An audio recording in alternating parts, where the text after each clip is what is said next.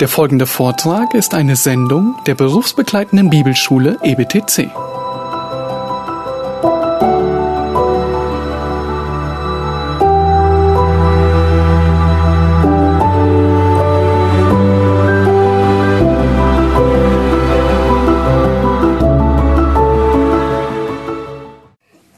Ja, wir hörten zuletzt noch, dass die äh, Bibel vollständig ist und weil sie vollständig ist, genügt sie. Nun, das ist sehr wichtig für die Auslegung der Bibel. Nur weil die Bibel vollständig ist, können wir die Bibel mit der Bibel auslegen. Die Bibel ist vollständig und damit auch abgeschlossen.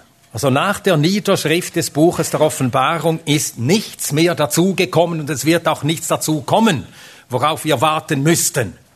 Denn wäre es so, könnten wir die Bibel nie mit letzter Gewissheit auslegen, immer unter dem Vorbehalt, dass noch weitere Offenbarungen kämen, aber es kommen keine.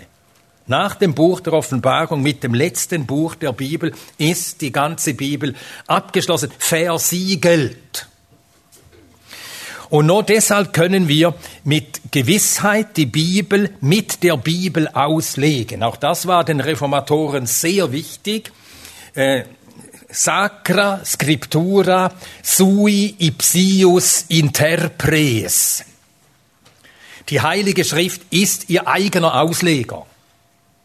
Das ist sehr wichtig. Und entsprechend das Prinzip finden wir in 2. Petrus 1, Vers 20 vom Apostel folgendermaßen formuliert. 2. Petrusbrief, Kapitel 1, die Verse 20 und 21. 2. Petrusbrief, Kapitel 1, die Verse 20 und 21.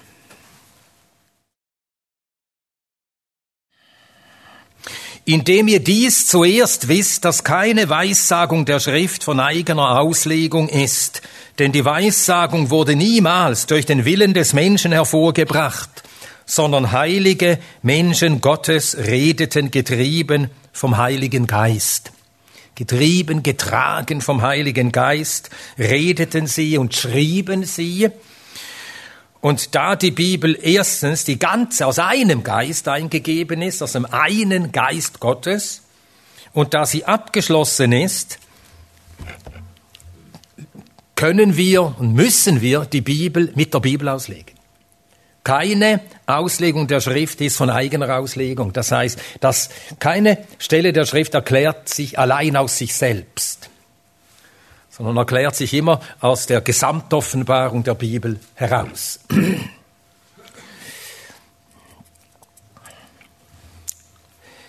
Und schließlich zur Offenbarung, von der wir äh, hörten, wir benötigen diese besondere Offenbarung. Wir benötigen eine objektive Offenbarung. Sie muss äh, objektiv außerhalb von uns gegeben sein. Wir benötigen deshalb eine geschriebene Offenbarung, haben wir gesehen.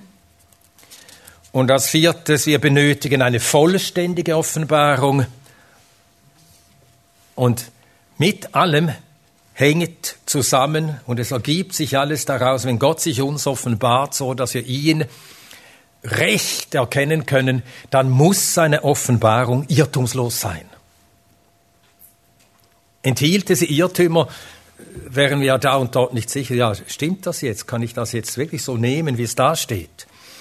Nein, sie ist irrtumslos. Und wäre sie nicht irrtumslos, wären wir wieder zurück auf Feld 1. Dann wären wir wieder auf uns zurückgeworfen und müssen dann aus uns heraus dann zu entscheiden suchen, was wirklich die letzte und verbindliche, endgültige Wahrheit ist über Gott und sein Heil.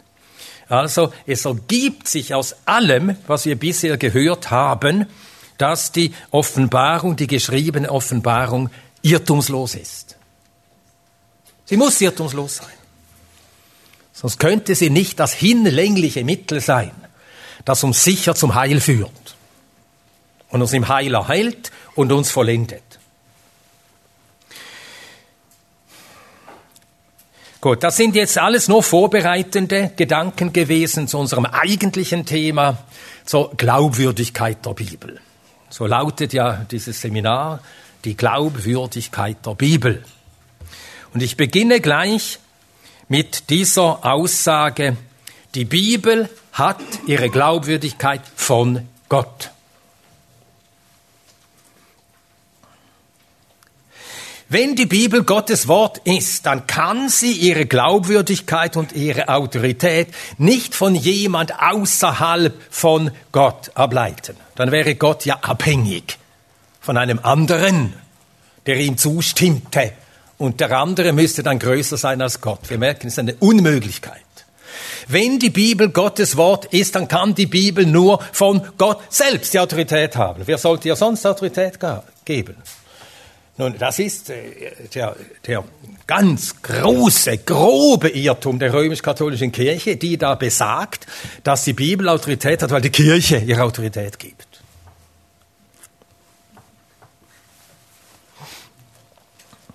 Nein, es ist nicht so. Nicht die Kirche gibt der Bibel Autorität. Kein Mensch, keine äh, neben oder außerhalb von Gott stehende Autorität gibt der Bibel ihre Autorität und Glaubwürdigkeit. Keine Kirche, kein Konzil, keine theologische Kommission, kein Gelehrter kann der Bibel Autorität verleihen, auch nicht Autorität absprechen. Weil Gott der Urheber der Schrift ist, müssen wir von vornherein die Glaubwürdigkeit der Bibel anerkennen. Das ist eben Glaube. Das ist Glaube. Wir glauben, dass die Schrift von Gott gegeben ist. Und wo solcher Glauben ist, nicht ist, ist auch kein Heil.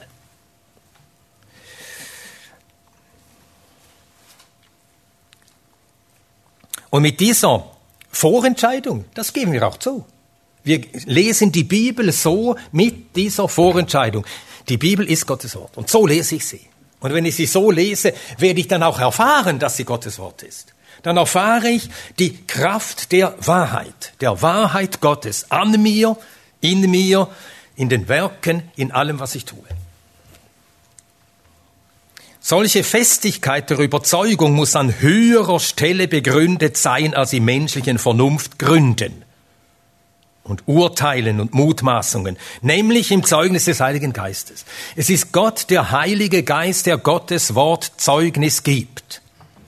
Und so wie wir von der Sache, in der Sache der, des Heils und der Heilsgewissheit, äh, Römer 8, zitieren und sagen, der Geist selbst gibt Zeugnis unserem Geist, dass wir Kinder Gottes sind, so sagen wir auch, der Geist Gottes selbst gibt uns Zeugnis, dass die Bibel Gottes Wort ist. Von ihm, vom Gottes Geist eingegeben. Das ist eine durch Gott selbst gewirkte Überzeugung. Und wer die hat, der, der weiß es. Und der hat diese Überzeugung Natürlich können wir angefochten werden durch Argumente von Leuten, durch Einwände von Leuten oder äh, durch äh, äh, eigenes Grübeln und Denken. Angefochten kann man werden, aber die Überzeugung wird uns immer wieder gewirkt durch Gottes Geist. Eine von Gott selbst gewirkte Überzeugung, dass die Bibel Gottes Wort ist. Nun, weil unsere Gewissheit nur von Gott kommen kann, beginne ich eben unser Thema mit dieser Aussage. Die Bibel hat ihre Glaubwürdigkeit von Gott. Das ist ja der Christ. Der Christ hat gelernt, seit er Christus kennt, seit er Christus gehört, immer von Gott her zu denken. Von Gott her zu denken.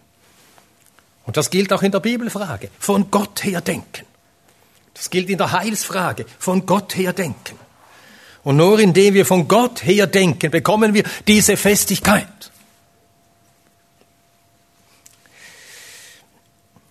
Johannes, er schreibt, 1. Johannesbrief, Kapitel 2, Vers 27. Im Zusammenhang von Christen, die in Wahrheit Antichristen sind, die falsche Lehren verbreiten. Und in dem Zusammenhang sagt er, 1. Johannesbrief, Kapitel 2, der Vers 27.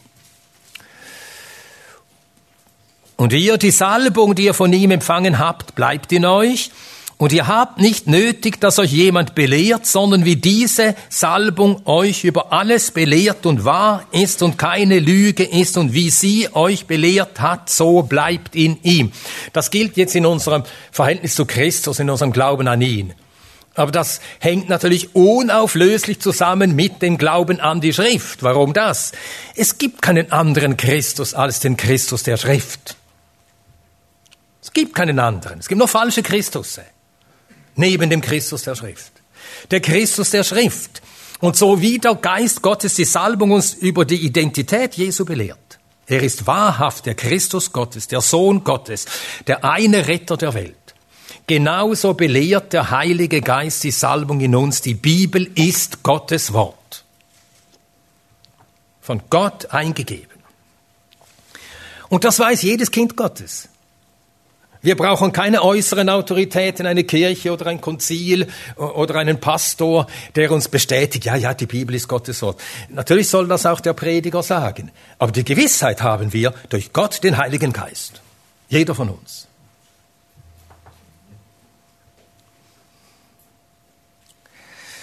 Und diesem göttlichen Zeugnis ist alle Apologetik nachgeordnet. Apologetik hat äh, ihren Wert. Das heißt, die Verteidigung der Glaubwürdigkeit der Schrift, die Verteidigung des Christentums und so weiter. Äh, es hat seine Bedeutung, dass man auch äh, rationale Gründe anführt, warum die Bibel vertrauenswürdig ist. Aber alle diese äh, apologetischen äh, Bemühungen sind dem Zeugnis der Schrift selbst nur nachgeordnet untergeordnet. Ich zitiere wieder Adolf Zahn. Äh, ihr bekommt ja äh, von ihm ähm, äh, seine Ausführungen zur Entstehung des Kanons zu lesen. Das habt ihr vielleicht schon heruntergeladen. Und äh, auch was ich jetzt schreibe, das stammt alles aus diesem Sammelband, der vor vielleicht 20 Jahren herausgegeben wurde mit äh, gesammelten Schriften von Adolf Zahn. Und zwar heißt dieser Band von Gottes Gnade und des Menschen Elend. Sehr schön gesagt. Gottes Gnade und des Menschen Elend. Weil wir in der Sünde elend sind, haben wir wirklich den Gott der Gnade nötig. Den Gott der Gnade, den Gott aller Wahrheit, und das heißt auch sein Wort. Und er schreibt Folgendes, Adolf Zahn, zu dieser Frage, eben, er lebt im 19. Jahrhundert und im 19. Jahrhundert, im Lauf des 19. Jahrhunderts hat sich ja die Bibelkritik, die historisch kritische Methode der Bibelauslegung nicht nur angebahnt, sondern innerhalb der evangelischen Theologie durchgesetzt. Es waren immer weniger, die auf dem Grund der Schrift standen, auf dem reformatorischen Grund, dass die Schrift Gottes Wort ist, standen. Und Adolf Zahn gehörte zu diesen wenigen. Und er spricht im Zusammenhang eben mit all diesen Angriffen und Hinterfragungen gegenüber dem Wort, solchen Schäden, das sind eben Schäden, Solchen Schäden steuert unsere eifrige Apologetik nicht. Vielmehr verwöhnt dieselbe nur umso mehr das schlaffe Gefühl, welches sich geschmeichelt sieht in der steten Berücksichtigung seiner krankhaften, kaum ernst gemeinten Zweifel und sich vornehm auf den Richterstuhl setzt, um seinen Beifall oder seine Verwerfung den apologetischen Künsten zuzurufen. Der Mensch beugt sich vor Autoritäten und Mächten, aber nicht vor Beweisen. Das stimmt. Wir beugen uns vor der Autorität Gottes, nicht vor Beweisen. Und so ist der Mensch gestrickt. Dann äh, auf der gleichen Seite, etwas weiter unten, sagt er, die Bibel ist viel zu groß, um ihre Wahrhaftigkeit auf menschliche Apologetik zu gründen. Die Wahrheit Gottes beruht auf dem Zeugnis Gottes selbst in den Herzen der Menschen. Gott beweist sich selbst und bedarf keiner Apologetik. Und dann an die Studenten gewendet, Sie mögen viel Halt in meinen Vorträgen gefunden haben, aber alle Apologetenkünste sind nichts gegen die Kunst der Überredung und Überzeugung, die der Geist übt. Die Wahrheit der Schrift entsteht im Menschen durch die Neugeburt aus Wasser und Geist. Johannes 3, Vers 5. Wer diese nicht hat, wird mit den besten Gründen umfallen.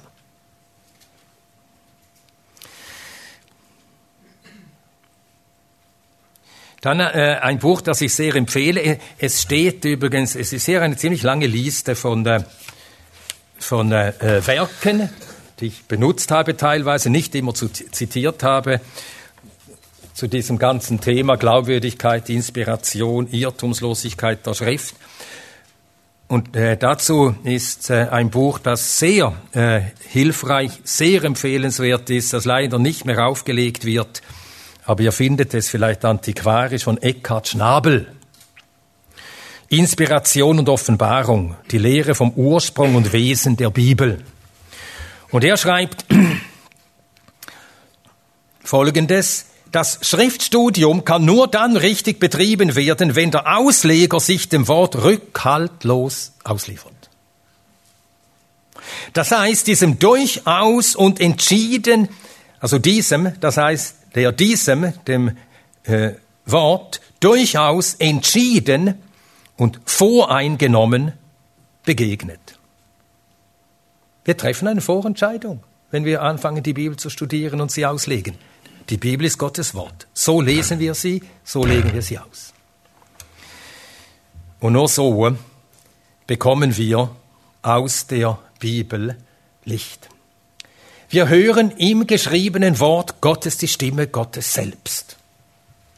So spricht Gott durch sein geschriebenes Wort. Aber wir hören sie nur, wenn wir glaubend die Schrift lesen. Alles von Gott gegeben. Also die Bibel hat ihre Glaubwürdigkeit von Gott selbst. Dann, was äh, das Gleiche ist, aber von einer anderen Seite formuliert, die Bibel hat ihre Glaubwürdigkeit aus der Bibel. Die Bibel hat ihre Glaubwürdigkeit aus der Bibel selbst. Und wir wissen, unsere Zeitgenossen sagen uns dann sofort, Zirkelschluss, geht doch nicht an. Einen Beweis mit dem Beweisenden, mit dem zu Beweisenden vorzubringen. Ich weiß aus der Bibel, dass die Bibel Gottes Wort ist. Nun, David oder wer immer den Psalm 119 schrieb, Psalm 119, Vers 152. Er sagt nämlich genau das auch. Ich weiß aus der Bibel, dass die Bibel eben von Gott kommt. Psalm 119, Vers 152.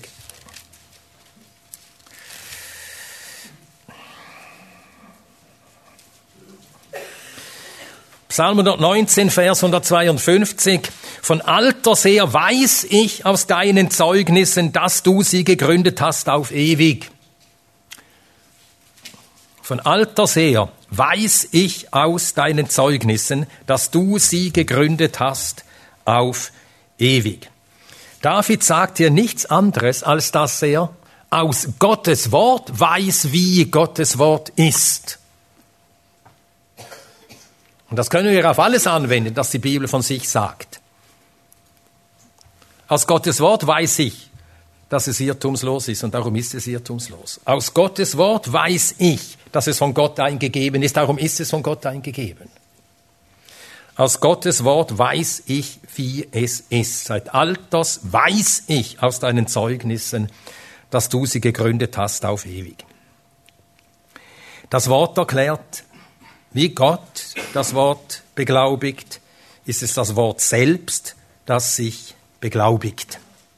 und da wendet man eben ein, das sei doch kein Beweis, wenn man zum Beweis das zu Beweisende heranziehen muss. Es ist gut, wenn man begründen kann, was man behauptet und sagt. Und wie können wir das jetzt bezeugen, dass hier kein Zirkelschluss vorliegt, obwohl es zunächst so aussieht? Nun, wenn das Wort Gottes von einer außerhalb von ihr liegenden Autorität bestätigt werden müsste oder auch bestätigt werden könnte, dann wäre es nicht Gottes Wort. Es ist wirklich so. Entweder ist die Bibel Gottes Wort oder nicht. Und wenn die Bibel Gottes Wort ist, dann kann sie nur sich selbst beglaubigen. Geht gar nicht anders. Merken wir? Ja, das ist so. Wenn die Bibel einen Zeugen nötig hätte, die ihre Glaubwürdigkeit bestätigen muss, dann wäre die Bibel nicht das Wort Gottes. Zweitens, ich beginne mit einem Vergleich. Wenn jemand dir etwas erzählt, der ist im Urlaub irgendwo gewesen und dann erzählt, wie es dort war, in den Bergen, und da war eine ganze Wiese voll Edelweiß, so schön, habe noch nie Edelweiß gesehen, so, dort im Nationalpark, in Graubünden. Er erzählt dir das. Du selber hast es nicht gesehen, du bist nicht dabei gewesen. Es bleiben dir nur zwei Möglichkeiten, was du nicht gesehen hast, anzunehmen, weil er es sagt, oder sagen, ich glaube dir nicht. Wenn du ihm nicht glaubst, ja, dann wirst du nie etwas erfahren von dem, was er gesehen hat. Er könnte dir noch manches erzählen, aber du wirst nichts erfahren. Du glaubst ja nicht.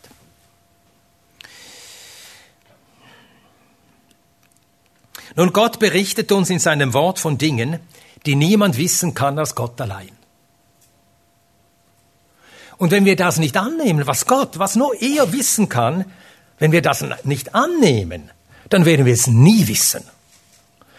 Niemand weiß, wie die Welt entstanden ist. Warum? Warum können wir das nicht wissen? Ganz simpel. Ist niemand dabei gewesen. Es gibt keinen unter uns Menschen lebenden Zeugen, der dabei war. Niemand weiß es. Wir sind darauf angewiesen, dass Gott es uns sagt. Wir sind darauf angewiesen, dass er, der es allein weiß, uns sagt, wie er den Menschen schuf, wozu er den Menschen schuf, zu welcher Bestimmung er ihn schuf. Und dass er uns auch sagt, wie der Mensch so geworden ist, wie er jetzt ist, die ganze Wahrheit über den Sündenfall. Wenn wir das nicht annehmen, nicht glauben, dann können wir es nie wissen, nie. Und so müssen wir uns entscheiden, ob wir es annehmen wollen, weil Gott es uns sagt, oder ob wir es verwerfen.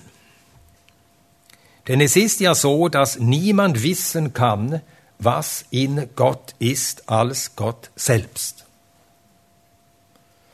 Seine Gedanken, seine Absichten, also jetzt nicht nur bezüglich der Erschaffung der Welt, sondern seine Absichten, die er mit dem Menschen hat, sein Heil, seine Heilsratschlüsse, das Ziel, das Ende der Errettung, die Verherrlichung, der neue Himmel, die neue Erde, alles Dinge in Gott verborgen. Niemand weiß es. Kein Engel hätte das wissen können.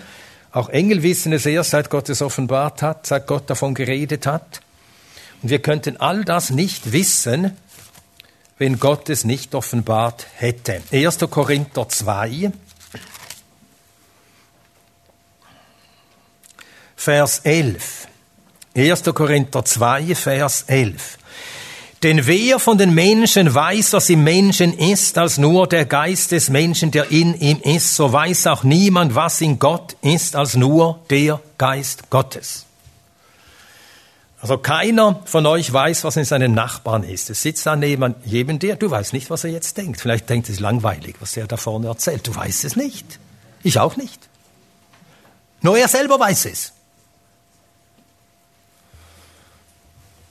Und so weiß niemand, was in Gott ist, als nur Gott selbst. Und dann fährt aber Paulus äh, fort und sagt, dass wir seinen Geist empfangen haben. Der Geist Gottes allein, das ist Gott selbst, weiß nur, was in Gott ist. Aber Gott hat durch seinen Geist es uns gesagt, hat sein Herz enthüllt. Und darum können wir es wissen. Und ich sage es wieder, du hast zwei Möglichkeiten, das abzulehnen, dann wirst du nie etwas wissen, was in Gottes Innerem ist. Oder du nimmst es an und dann wirst du es wissen und glauben zu deinem ewigen, unaussprechlichen Glück.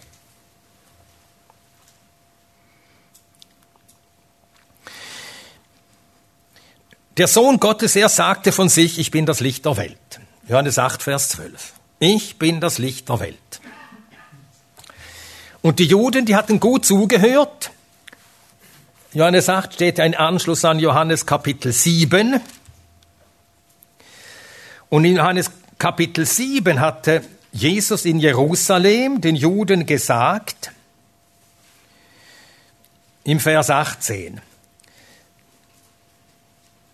Wer von sich selbst aus redet, sucht seine eigene Ehre, wer aber die Ehre dessen sucht, der ihn gesandt hat, der ist wahrhaftig und Ungerechtigkeit ist nicht in ihm. Und jetzt sagt Jesus, ich bin das Licht der Welt, wer mir nachfolgt, wird nicht in der Finsternis wandeln, sondern wird das Licht des Lebens haben. Und darauf kontern die Juden, du zeugst von dir selbst. Dein Zeugnis ist nicht wahr. Das hatte er doch vorhin selber gesagt. Wer einfach sich selbst sucht, auf sich selbst herausredet, ist nicht wahrhaftig. Und jetzt kontern sie, ja, ja, du redest von dir selbst. Sie hatten sogar biblischen Grund zu sagen, es genügt nicht nur ein Zeuge.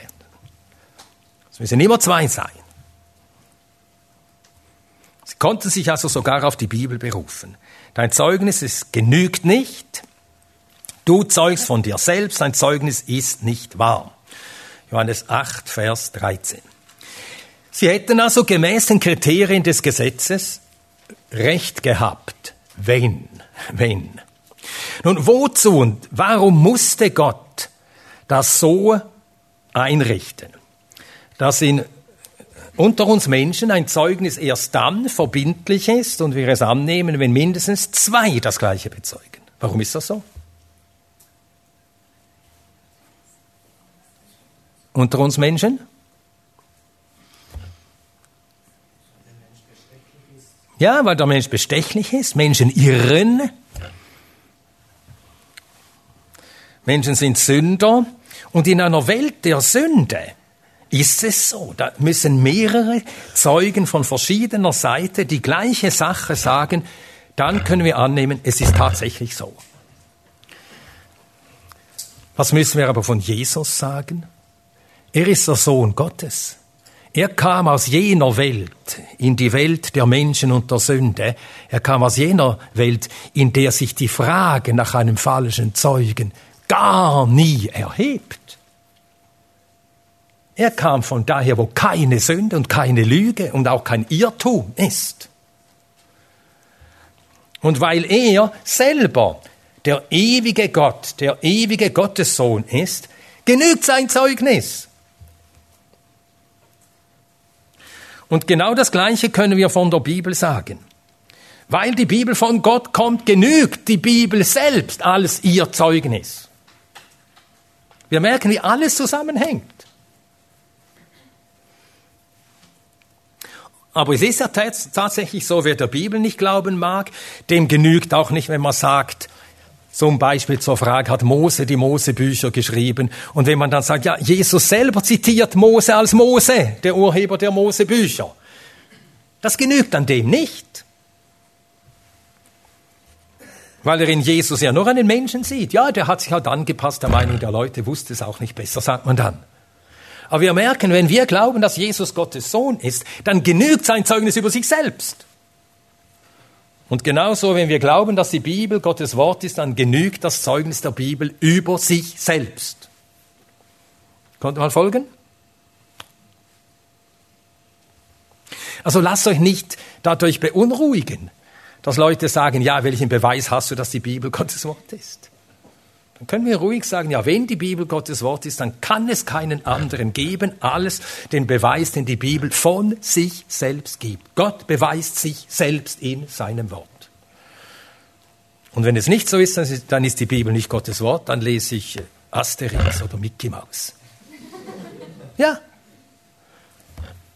Wir müssen einfach konsequent sein. So ein Zwischending, das ist das Unmöglichste, was es gibt. Leute, die sagen, ja, die Bibel ist wertvoll, nützlich, man kann viel lernen daraus, aber es ist auch nicht alles wahr, was drin steht. Nun beginne ich darüber zu befinden, ob die Bibel überhaupt Gottes Wort sei oder inwieweit die Bibel Gottes Wort sei, auch dann schon. Beginne ich darüber zu befinden, inwieweit die Bibel Gottes Wort sei, dann habe ich mich mindestens zwei Dinge angemaßt.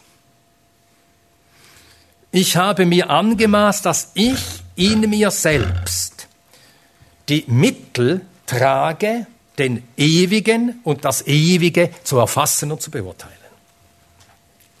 Ihn zu ergründen. Das ist eine grenzenlose Anmaßung. Was sind wir? Den Ewigen und das Ewige ergründen, zu erfassen und für wahr oder falsch deklarieren zu wollen. Dann zweitens, ich maße mir dann an, die Bibel könne zwar fehlen, ich aber in meinem Urteil, ich sei unfehlbar. Das ist abermals grenzenlose Anmaßung.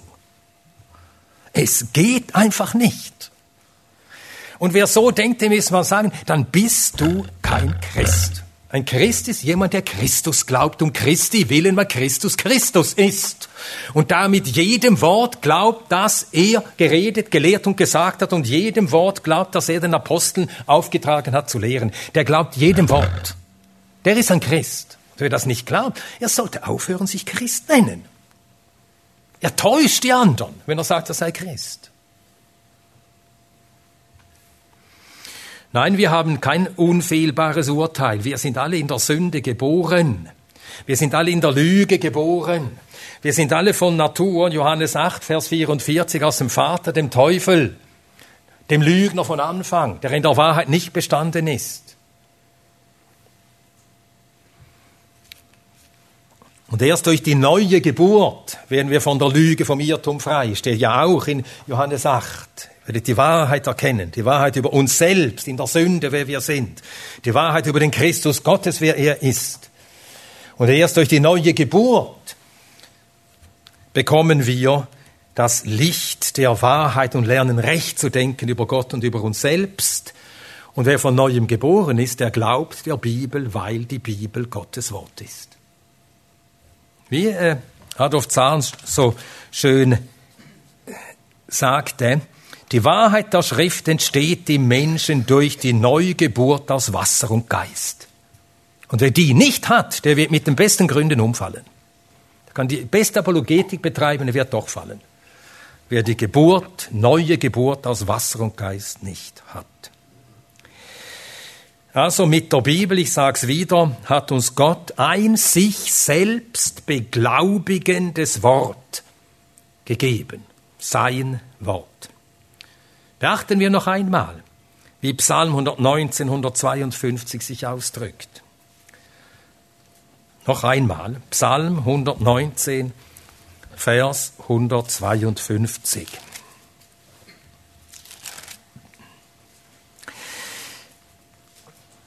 Von alters her weiß ich aus deinen Zeugnissen, dass du sie gegründet hast auf ewig.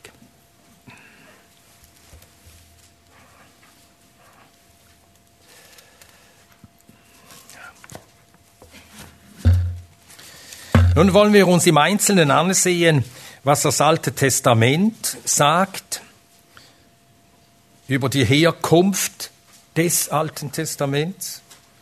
Alles Gottes Wort. Dann wollen wir nachher das Zeugnis Christi über die Schrift. Und wenn Christus von der Schrift spricht, dann ist es immer das Alte Testament. Wir wollen das Zeugnis Christi über das Alte Testament uns ansehen und dann das Zeugnis der neutestamentlichen Autoren über die Schrift, also über das Alte Testament.